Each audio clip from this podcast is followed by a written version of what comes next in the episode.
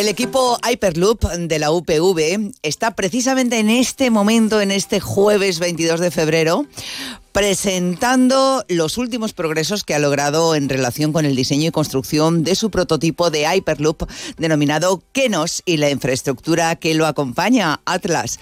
Hugo Albert es el director técnico de Hyperloop UPV. Hugo, gracias por atendernos. ¿Qué tal? Buenas tardes. Hola, Hugo. Hola, buenas. Muchas gracias por invitarme. Un placer. Encantadas. Bueno, ahora mismo estás precisamente pues inmerso en esta presentación. Te agradecemos que hayas abandonado un pelín esta presentación para atendernos porque eh, nos interesa mucho este gran proyecto. Eh, me gustaría que recordaras a los oyentes qué es el Hyperloop. Claro, sin problema. Eh, Hyperloop nosotros lo describimos como el transporte del futuro o el quinto medio de transporte y no deja de ser un nuevo medio de transporte parecido a un tren, que la diferencia es que levita y se desplaza por el interior de un tubo al vacío. Entonces evitas el rozamiento tanto con la superficie como con el aire y alcanzas velocidades de unos mil kilómetros por hora de forma muy sostenible y eficiente. Y Hugo, em, estos avances que estáis presentando a los patrocinadores, un poco en qué consisten, ¿no? Porque entendemos que serán diferentes evoluciones de, de, los sistemas del propio vehículo, ¿o, o cómo? Sí, exacto. El evento está centrado en demostrar la evolución que hemos tenido a lo largo de los años, tanto en los motores electromagnéticos como en la propia levitación o en el hito que conseguimos el año pasado por primera vez, que es llevar un tubo de 30 metros al vacío a la competición internacional. Em, ¿Qué velocidad creéis que puede llegar a alcanzar el Hyperloop cuando esté totalmente finalizado el proyecto? Pues la idea que se tiene es que llegue entre 600 kilómetros por hora y 1000, parecido a lo que lleva un avión, ya que las, las presiones son parecidas. Bueno, ¿y esos pasajeros que desplazará? Eh, ¿Cómo van a sentir estas velocidades de hasta 1000 kilómetros por hora?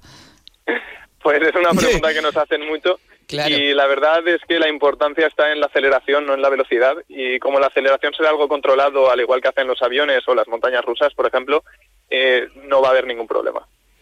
Claro. Eh, hablábamos de la evolución del, del, uh, del, propio vehículo, pero entendemos también que en estos años en los que lleváis ahí con todo el trabajo en marcha, ha habido también mucha evolución del equipo, ¿no?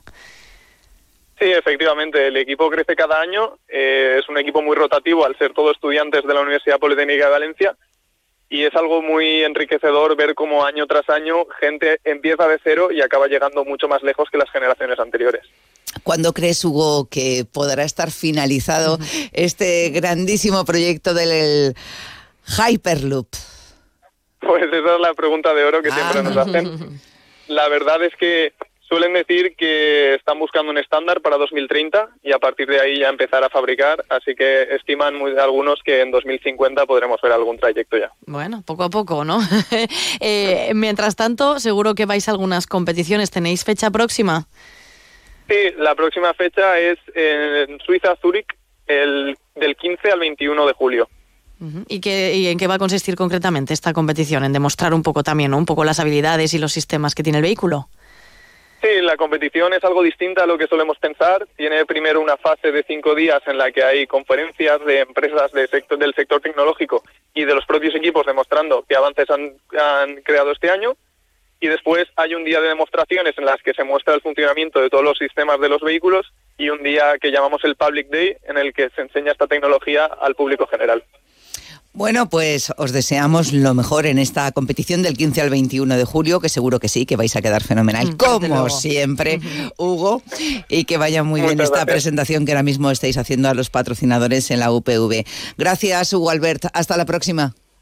Muchas gracias a vosotros. Un abrazo. Más de uno Valencia. Onda Cero. Elegir